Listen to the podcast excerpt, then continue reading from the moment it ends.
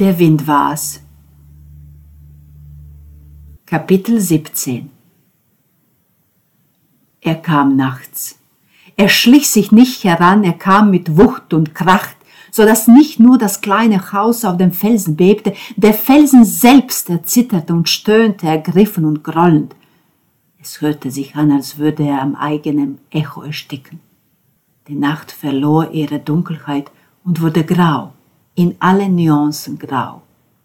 Es donnerte und blitzte, der Himmel brüllte das Meer an und das Meer dröhnte zurück dort, wo sie aneinander gerieten, verschwand die Welt im Nichts, wie von einem schwarzen Loch verschluckt.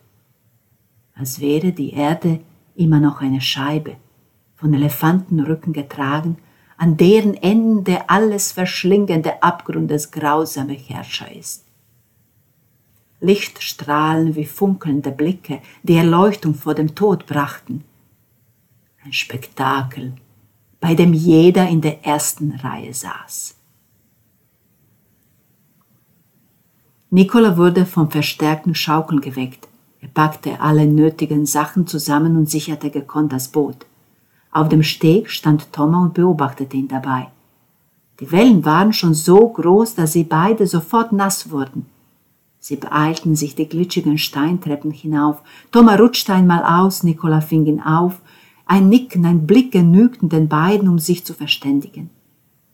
Nicola wurde plötzlich klar, dass Thomas ungefähr im gleichen Alter sein musste wie sein Vater. Für weitere Gedanken hatte er keinen Raum, der Wind war allgegenwärtig. Über die Terrasse kamen sie zur Tür, die offen stand und wild herumschlug. Sie gingen hinein und Thomas schloss die Tür, drehte den Schlüssel im Schloss sogar zweimal um. Im Wohnzimmer standen die drei jungen Frauen und Anton. Michael und Stefan schliefen noch. Fensterläden ärgerten sich selbstmörderisch. Barbara versuchte sie zu schließen, klemmte sich dabei die Hand ein, sie schrie vor Schmerz und überließ Thomas das Zähmen. Macht alle Fenster zu. Die Läden solltet ihr mit der Holzstange befestigen, sagte er laut, und doch war er kaum zu verstehen. Ich schaue nach Julia. Da die Haustür nach Norden ging, leistete sie nicht viel Widerstand. Wie ist es da draußen? fragte Katrin brillenlos, die Augen groß wie zwei Vollmonde. Angsteinflößend, sagte Nicola und sah Lise an, die sich einen leichten Pullover über ihr Nachthemd gezogen hatte. Ich wecke die Jungs auf. Wie können die überhaupt bei dem Lärm schlafen? Barbara ging in ihr Zimmer, Katrin überlegte kurz und eilte dann in das von Michael, schloss die Tür hinter sich. Lisa setzte sich an den Tisch, Anton konnte die Augen vom wild gewordenen Meer nicht abwenden. Seine Lippen bewegten sich, nichts war zu hören. Nicola setzte sich zu Lisa, ergriff ihre Hand, drückte sie leicht, aber Worte fand keiner von ihnen. Stefan erschien im Wohnraum, Barbara hinter ihm. Na, Mädels und Jungs, ihr lasst es aber knallen. Stefans Haare noch verschlafen, seine Gedanken auch. Nur seine Augen waberten verheißungsvoll. Er sah sich um, streckte die Hand nach der Wasserflasche aus, trank aber nicht. Barbara umarmte ihn von hinten, als wollte sie ihm am Wegfliegen hindern, legte den Kopf auf seinen Rücken, als wollte sie sich verstecken. Wie ein Gemälde standen alle im Raum, während draußen der Sturm tobte. Habt ihr gewusst, dass Lewis Carroll die meisten seiner Bücher im Stehen geschrieben hat?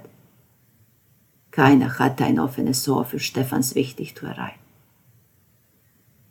Michael kam stolpernd aus seinem Zimmer, störte das Bild, verwandelte es zurück in einen Film. Was ist das um Gottes Willen? schrie er laut genug, um gehört zu werden.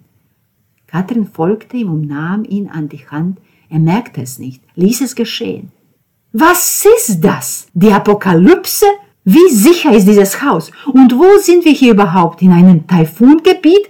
Oder was? Barbara, was soll das? Halt die Klappe, schrie Anton ohne Michael anzuschauen.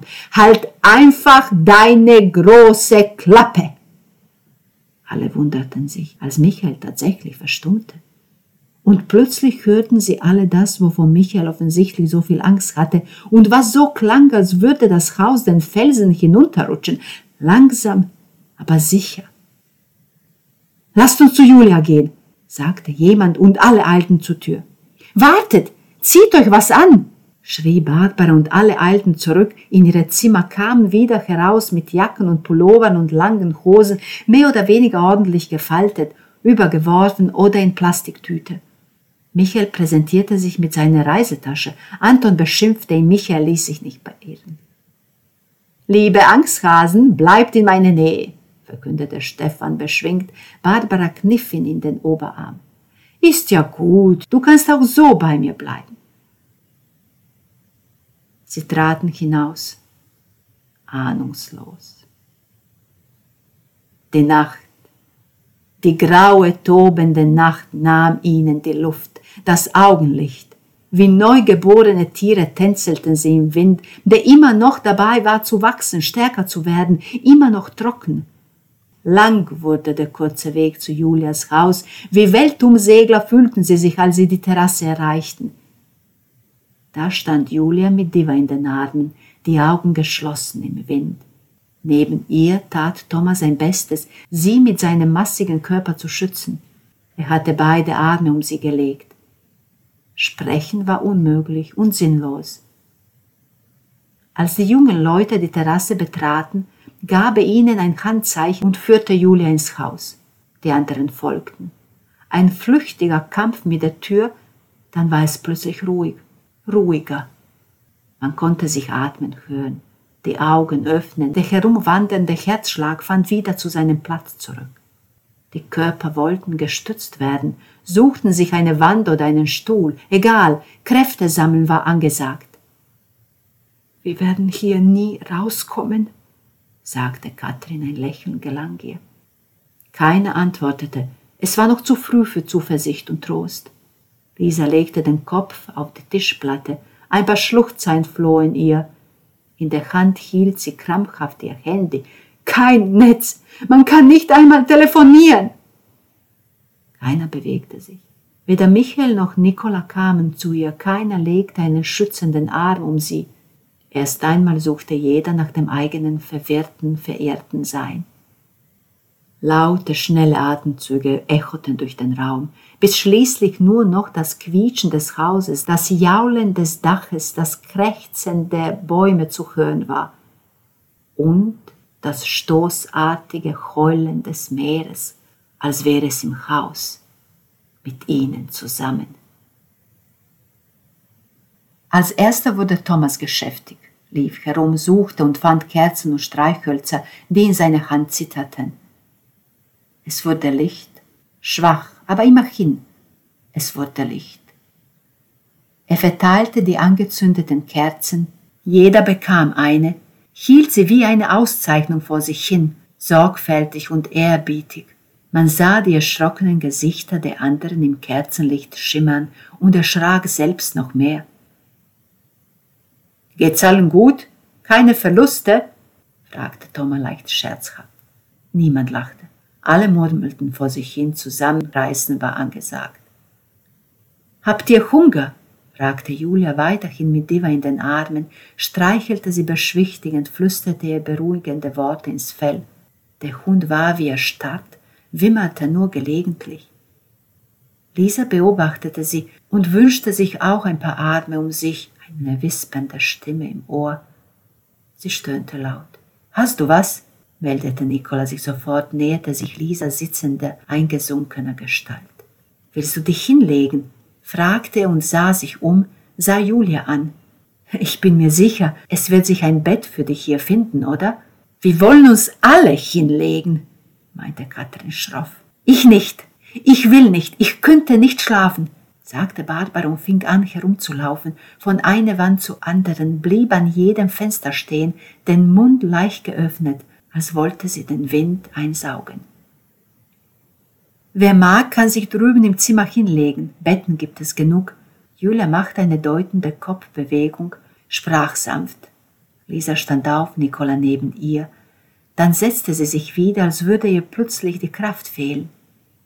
Michael saß auf einer Couch in der Ecke, die Augen geschlossen, den Kopf nach hinten an die Wand gelehnt.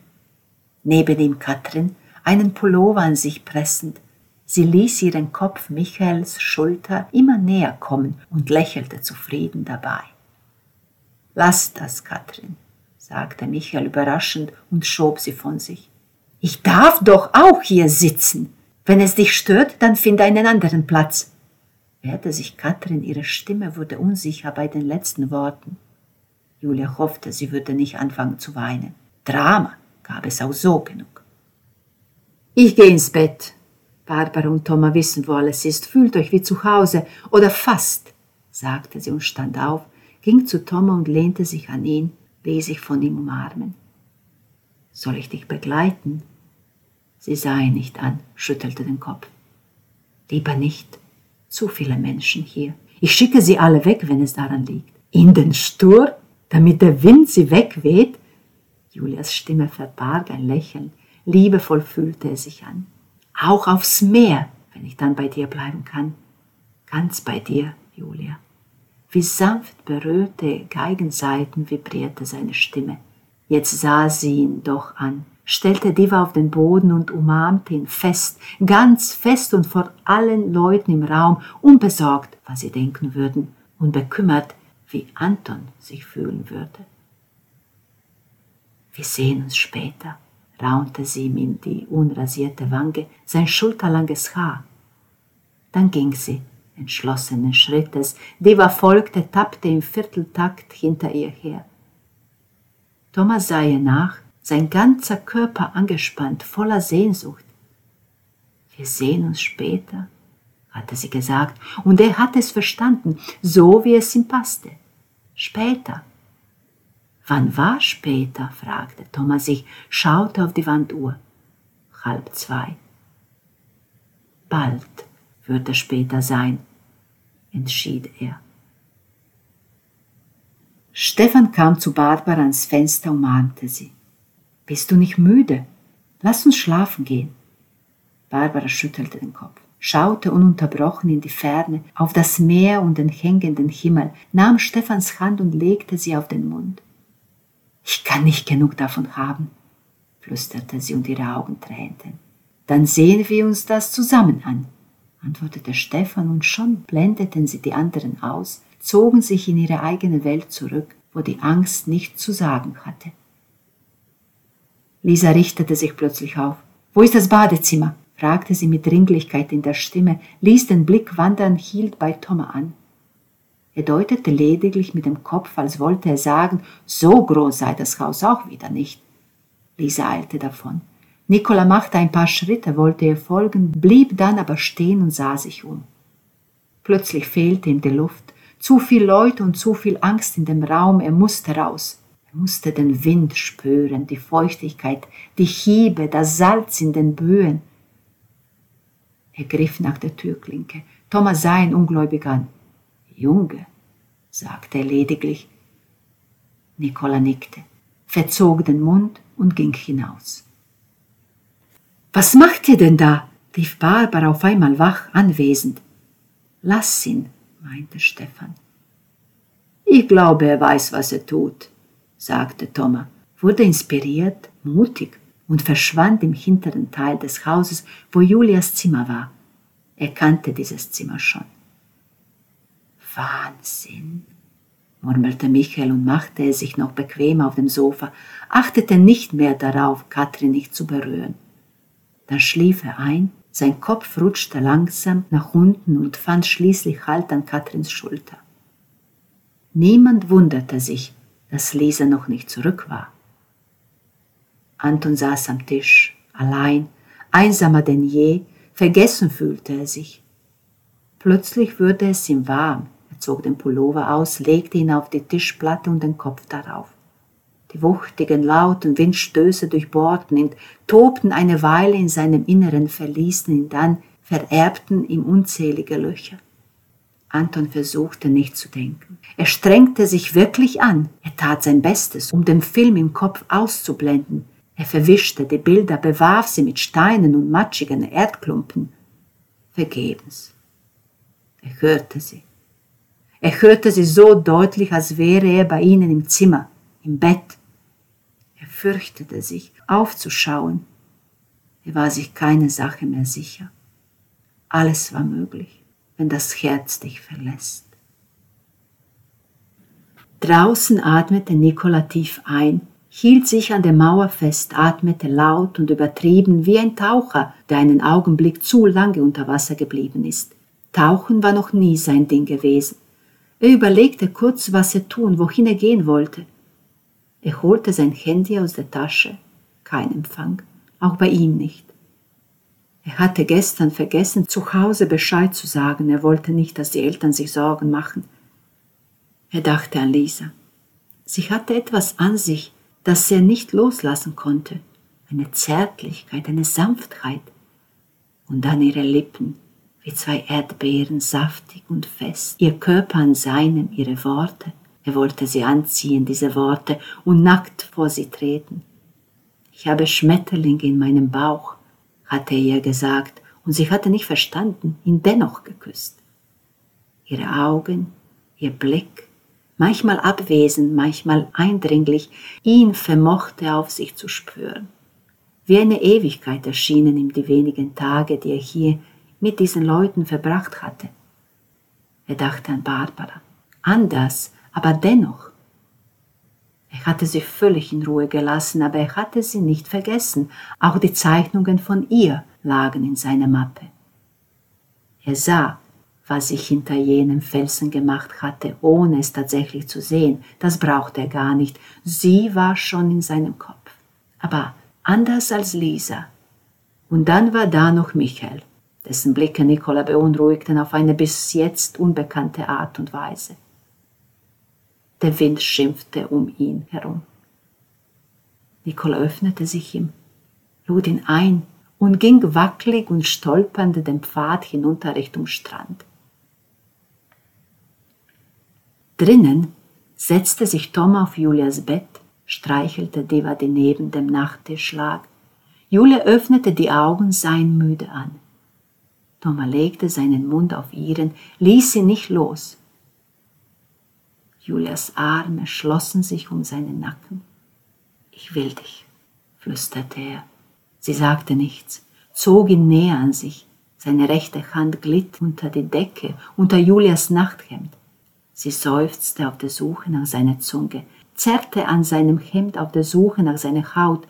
Nackt lagen sie da und liebten sich, auf der Suche nach der vergeudeten Zeit. Während Lisa weinend im Badezimmer auf dem Boden saß und sich erbrach. Niemand suchte nach ihr, weder Michael noch Nicola. Wahnsinn, hätte Michael gesagt. Bei dem Gedanken musste sie lächeln. Dann aber kam ihr noch ein Gedanke. So plötzlich, so überraschend erfüllte sie mit Missbehagen und sie sah sich beklommen um, traf keine Entscheidung, blieb einfach da sitzen, bis sie irgendwann einschlief und sich katzenartig auf den kalten Fliesen zusammenrollte.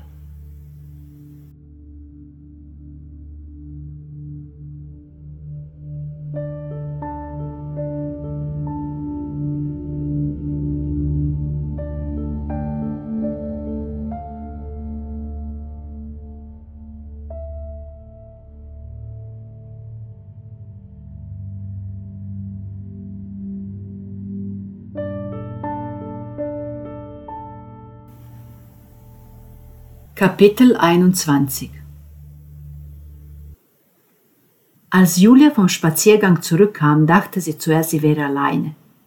Die Wohnküche und das Wohnzimmer waren wohltuend ruhig, nichts störte, nichts durchkreuzte das kakophone Toben des Windes und des Meeres.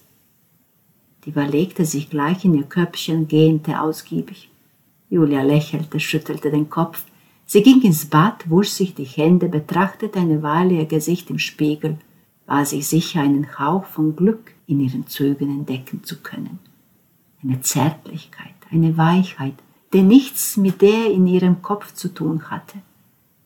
Da sei der Wind, dachte sie und fasste sich an den Schädel, massierte die Haut mit ihren Fingerspitzen, auch wenn sie aus Erfahrung wusste, dass es nichts half. Auch keine Tabletten, das musste man einfach aushalten, auch wenn es nicht einfach war. Das ist der Wind, sagte sie leise, bevor sie die Badezimmertür hinter sich zumachte. Die Überraschung, die keine war, keine richtige, erwartete sie im Schlafzimmer. Thomas lag in seiner ganzen Größe und Stämmigkeit auf dem Bett, das Gesicht in ihrem Kissen vergraben, auf der Suche, auf der ewigen Suche, so wie sie selbst am frühen Morgen. Sie setzte sich zu ihm, legte die Hand auf seinen Rücken. Er rührte sich nicht. Ich bin es, flüsterte Julia. Das will ich hoffen, kam es aus der Sanftheit des Kissens. Was ist? Ist was passiert? Nichts, kein Wort, keine Bewegung. Julia legte sich zu ihm, brachte ihr Gesicht an das seine, ihre Nasen berührten sich, es wurde eng, die Luft reichte nicht für beide. Langsam drehten sie sich um, sahen sich an. Mein Kopf, sagte Thomas lediglich, und Julia antwortete, das ist der Wind. Es ist alles da und schmerzt höllisch, ich werde es nicht los. Julia setzte an, Thomas war schneller. Und sag mir nicht, da sei der Wind, es ist mir egal. Julia sah ihn unverändert an, strich mit ihrem Blick über das verzerrte Gesicht, litt mit und lächelte. Komm zu mir, lass dich umarmen, sagte dieses Lächeln. Thomas zögerte, hatte Angst vor der Bewegung, vor dem zusätzlichen Schmerz, der damit einhergehen konnte.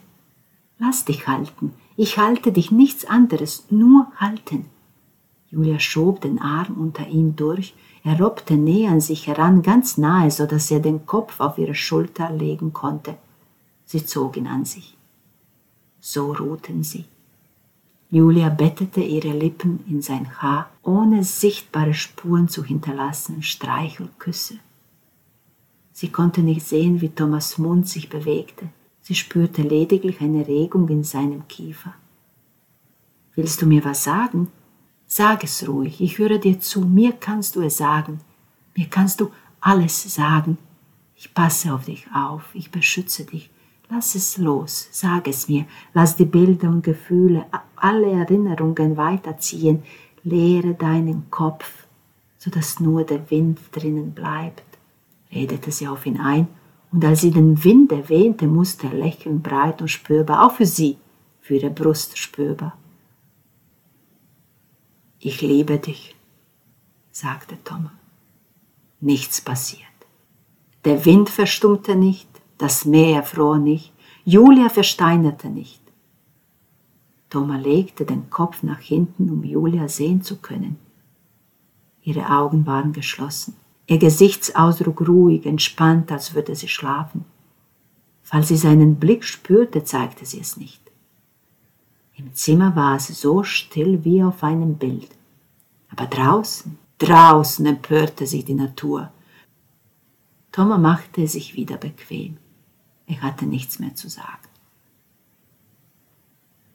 Die Zeit verlor jegliche Bedeutung zwischen der immer tiefer reichenden inneren Ruhe und der wachsenden, immer wilder werdenden äußeren Diktatur der Naturkräfte. Die Köpfe wurden klarer, die Gedanken stiller, die Bilder verabschiedeten sich großzügig, wohl wissend, dass sie bald zurückkehren würden, vielleicht stärker oder auch nicht, aber sie würden wieder die Gedanken erobern, mit dem Blut vereint herumrasen, siegen. Schließlich ich habe dich gehört, sagte Julia irgendwann in dieser Zeitlosigkeit. Thomas ließ seine Hand über ihren Körper gleiten, wandern, einfach so, zärtlich, ohne Hintergedanken, ziellos. Sie lebten sich lange, langsam, und der Himmel küsste die Erde. Ich habe Hunger, murmelte Julia danach schläfrig in seinen Armen. Ihr Lächeln ließ sie erstrahlen wie im Licht eines Scheinwerfers. Soll ich aufstehen, uns was kochen? Könntest du es nicht machen, ohne aufzustehen?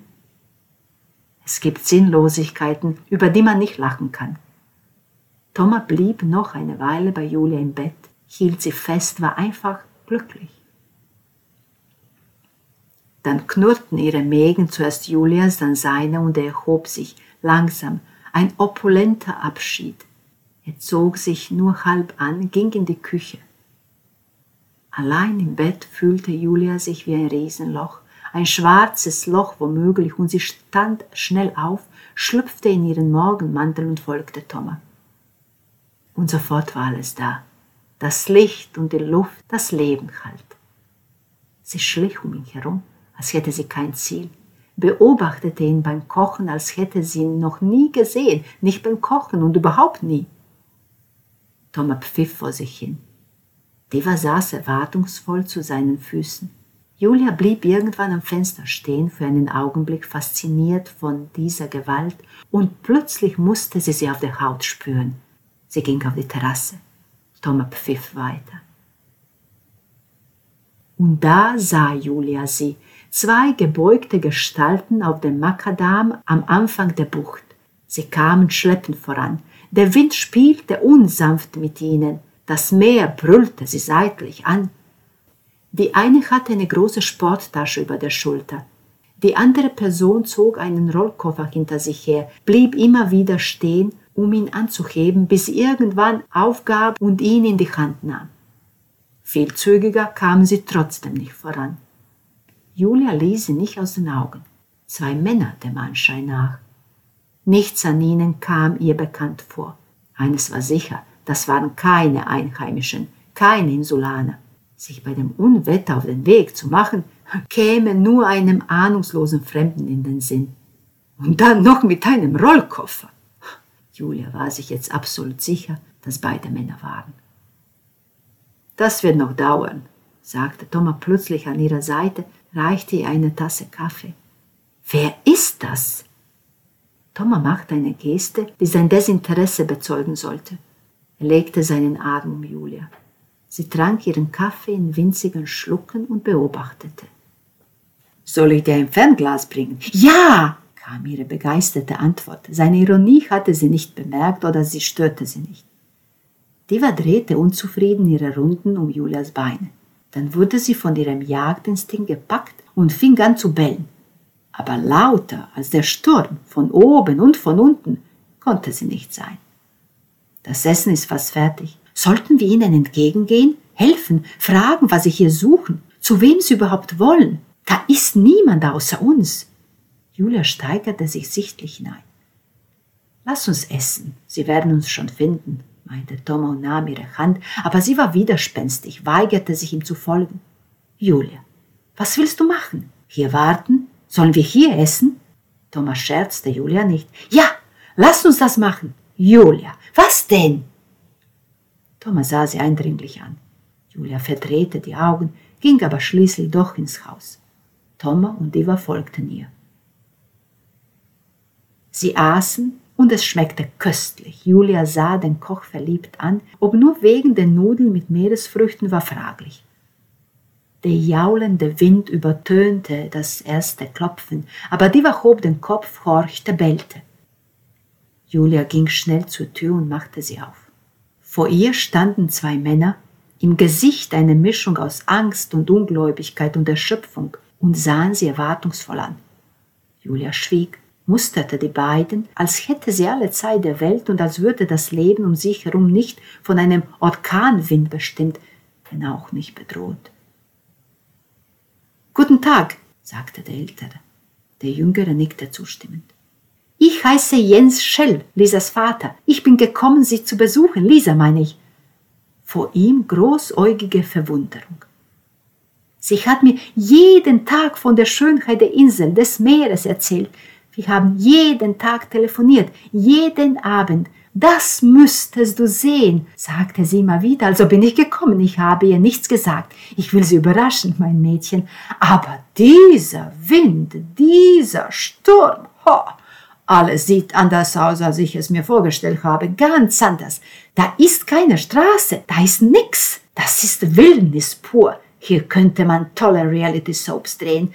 Lebensgefährlich. Oh, mein Mädchen, geht es ihr gut? Jens Schell war nicht zu stoppen, sein Gesicht wie eine Kinoleinwand.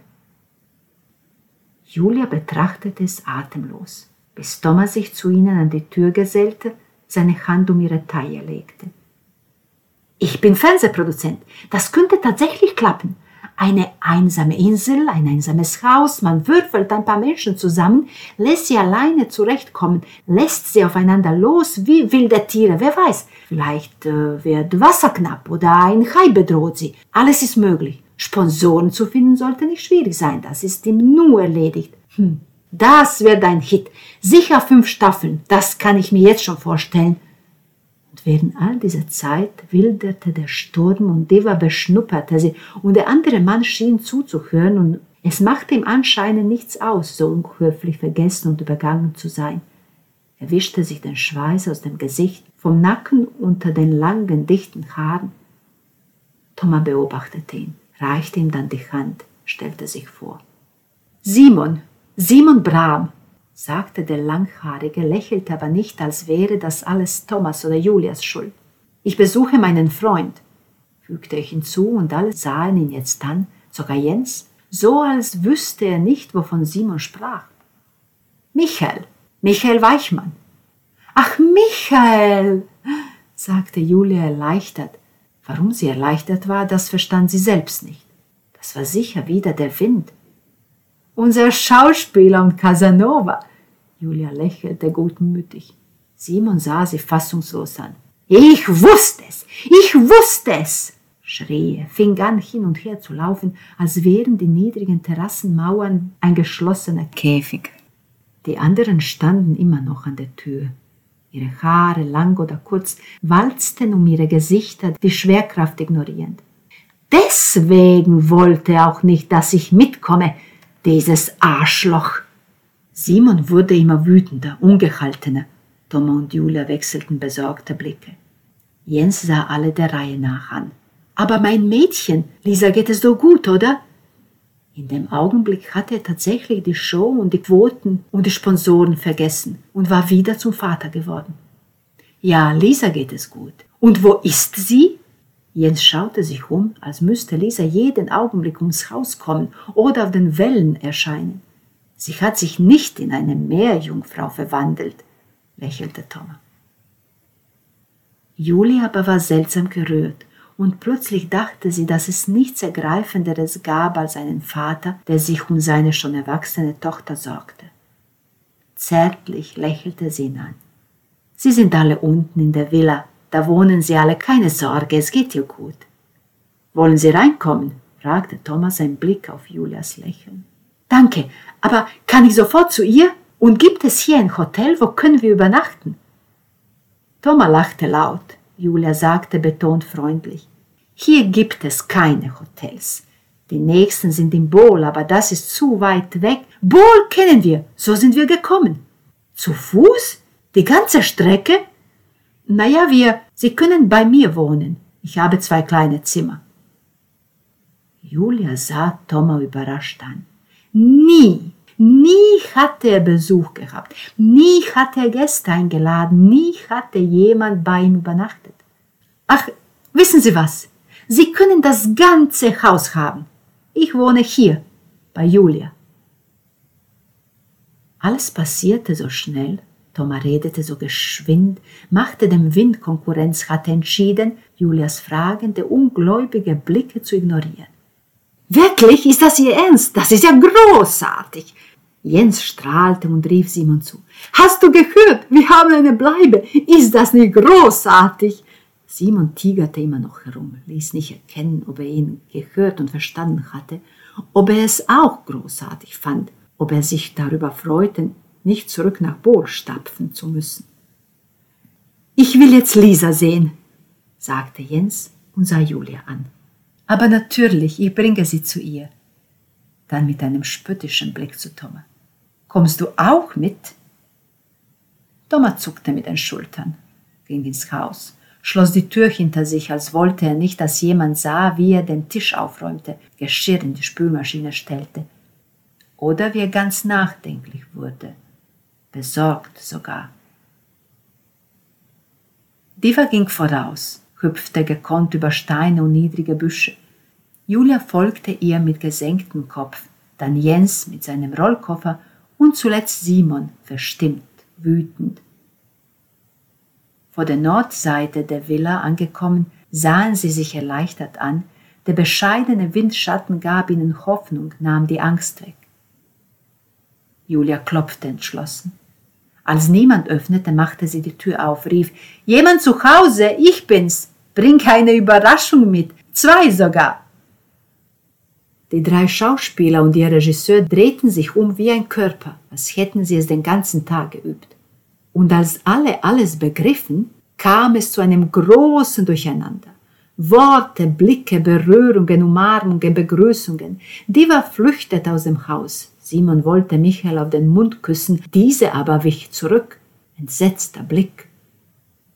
Da Lisa mit ihrem Vater beschäftigt war, sah lediglich Katrin diese vielsagende Peinlichkeit und ihre Hände gingen eilig auf die Suche nach einer Brille, irgendeine. Julia betrachtete die Begegnung zwischen dem Vater und der Tochter. Ihr war zum Weinen zumute. Nicola blieb die ganze Zeit auf der Couch liegen, das Buch legte er auf den Bauch ab. Verschlafen verfolgte er die Ereignisse, glückliche, aber vor allem die nicht so glücklichen. Barbara und Stefan waren nicht zu sehen. In ihrem Zimmer waren sie auch nicht. Julia verspürte plötzlich ein Unbehagen. Ihr Kopf wurde wieder merkwürdig neblig, alles verschwommen, völlig verschleiert. Sogar der leichte Schmerz kehrte zurück. Hätte sie Zeit gehabt, hätte sie gedacht, dass das wieder der Wind wäre. Aber Simon fing an zu schreien und Michael begann, um sich zu schlagen. Katrin kam angerannt, stellte sich zwischen die beiden, schrie Simon an. Jens fasste Simons Arme, drehte ihn zu sich, sah ihm in die Augen. Julia flüchtete auf die Terrasse, wo der Sturm, dieser verbissene, trockene Jugo, sie von allen Seiten und allen Richtungen empfing, wie eine verloren geglaubte Tochter.